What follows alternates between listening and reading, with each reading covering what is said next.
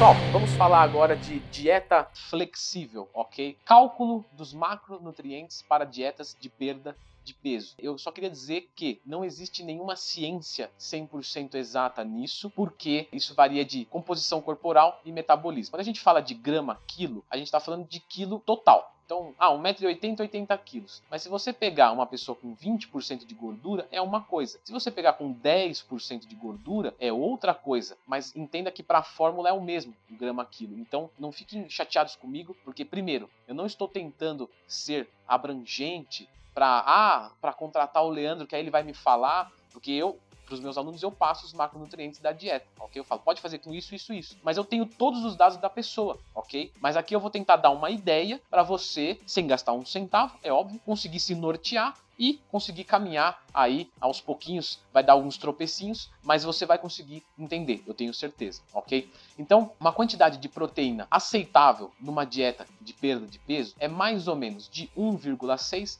a 2 grama quilo, 2,2 no máximo, ok? De preferência tudo animal ou minimamente 80% animal. Leandro, como que eu vou saber é, se eu coloco 1,6 ou 2,2 grama quilo? Isso vai depender da sua composição corporal. Então, quanto maior o seu BF, menos a quantidade de proteína necessária, porque você tem menos massa muscular. Então, uma pessoa que tem 30% de BF não vai usar 2,2, vai usar 1,6. Uma pessoa que tem 10% de BF quer fazer um cut ainda para redução de gordura corporal, ela vai usar 2,2, ok? Leandro, existe alguma fórmula para mulher? Para mulher, 20% a menos dos valores que eu acabei de falar. É uma média excelente e que na prática se mostra muito bom. Leandro, pode ser menos de 1,6, tanto para homem quanto para mulher? Sim. Se você pegar um cara que é bastante gordo, que, sei lá, tem 35, 40% de gordura, um exemplo, um cara de 1,70m e 150 quilos, esse cara muito provavelmente vai utilizar 1 grama quilo, porque ele tem muita gordura corporal e a massa muscular dele não é tão alta. Então, se você for ter uma ideia aí, se ele usar 1 grama quilo, são 150 gramas de proteína. Se você pegar uma pessoa de 1,60m e 75 quilos, ela vai utilizar em 2 gramas quilo 150 gramas de proteína. Então, perceba que o percentual de gordura faz toda a diferença. Então, como eu falei, de 1,6 a 2,2, mas pode ser é, às vezes 1 grama quilo, 0,8, 0,6, né? Isso eu tô falando de pessoas saudáveis, é claro pessoas que têm problemas renais e tudo mais, é outra coisa. Estou falando de pessoas 100% ou pelo menos quase 100% saudáveis. Carboidrato. Isso aqui é muito comum o pessoal querer zerar. Jamais comece um cut com carboidrato zerado. Jamais, ok? Isso é regra.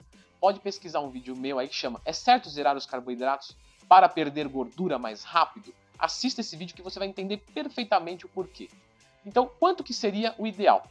segue a mesma regra da proteína. Vai variar de tanto a tanto dependendo da composição corporal, mas mais ou menos aí de 1,5 a 2 gramas quilo de proteína é o ideal. Pessoas que têm um metabolismo bastante acelerado pode utilizar 3 gramas quilo, ok?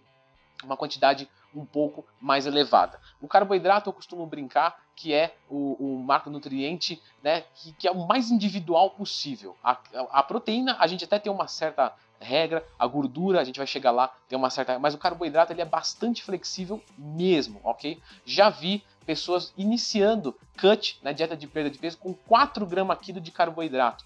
4 gramas quilo de carboidrato é o meu bulk, tá? E, e às vezes pode ser o cut de outra pessoa. Então perceba que aqui é onde muito provavelmente você vai errar até você conseguir uma boa maturidade em reconhecer é, as limitações e os pontos fortes e fracos do seu corpo, ok? Do seu metabolismo. Um valor mais ou menos legal, 2 gramas quilo de, de carboidrato, você co consegue algo bastante é, é, palpável para não errar tanto nem para cima nem para baixo, ok? Uma recomendação: na dúvida, comece para cima. Ah, mas por que, Leandro? Eu não vou perder peso. Sim, mas aí você também não perde massa muscular. Aí você faz uma semana, viu que o resultado não foi favorável, você faz um, um ajuste para menos. É mais seguro, ok? É mais conservador. Obviamente, você pode é, demorar um pouco mais no seu cut, se você tem mais pressa, não é o mais ideal, mas é o mais conservador e mais seguro. E os lipídios? Será mais ou menos de 0,4 a 1 grama quilo. Tá? Normalmente as pessoas que respondem bem a carboidrato alto utilizam o carboidrato alto e a gordura mais, ba mais baixa. Quem tem mais resistência à insulina faz o contrário, um carboidrato um pouco mais baixo e uma gordura um pouco mais alta para manter mais ou menos o saldo é, calórico ok, né? um nível de calorias ok, e a gordura vai, vai ajudar também é, na saciedade em relação ao, ao, carboidrato que vai estar mais baixo. Então, de 0,4 a 1 grama quilo. Quem tem o percentual de gordura mais alto, por ter um metabolismo mais lento, mesmo com um peso mais alto, você vai utilizar uma caloria de gordura mais baixa. Então, por exemplo, um 0,4. Vamos aqui agora falar um exemplo prático. Se eu pegasse uma pessoa que tivesse 1,80m e 150 quilos, sedentário, obviamente obeso, qual macronutriente eu sugeriria para essa pessoa? Sugeriria 1 grama quilo de proteína, 1 grama quilo de carboidrato e 0,4 grama quilo de gordura. Poxa, mas não é bastante, Leandro? Sim, essa pessoa tem muito estoque de energia. Então, existem também outros fatores que vão influenciar. Por exemplo, essa pessoa tem muito estoque de energia, então ela, ela permite um déficit um pouco maior. Ela tem um peso muito alto, então se ela na primeira semana perder apenas um quilo, ela vai se desestimular. Então é interessante que essa pessoa perca um pouquinho mais, entendeu? Mesmo que fuja a regra. Esse é o tipo de coisa que você não encontra nos livros. É algo que só a prática te mostra. Fazer essa pessoa perder um quilo por semana, pense, em três meses ela vai passar de 150 para 140 quilos. Ela vai falar, poxa, tá muito devagar, isso aqui não é para mim, eu vou desistir. Agora, se ela passar de 150 e em três meses ela cair para 125 quilos, poxa, mas ocorreu uma perda de massa muscular. Não importa, eu tornei sustentável a jornada. E isso é muito importante, ok? Isso é muito importante.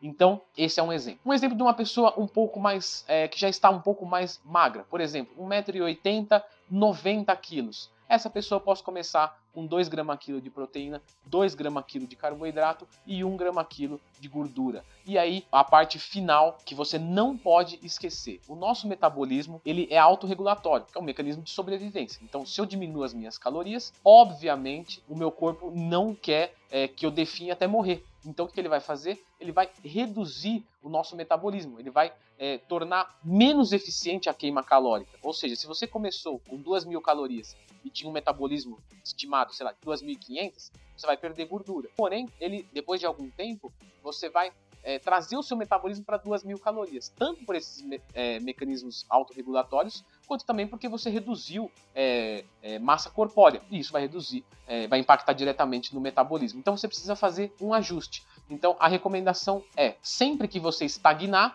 você reduz ali mais ou menos uns 10% dos seus carboidratos, ok? As proteínas e os lipídios pode deixar de forma fixa.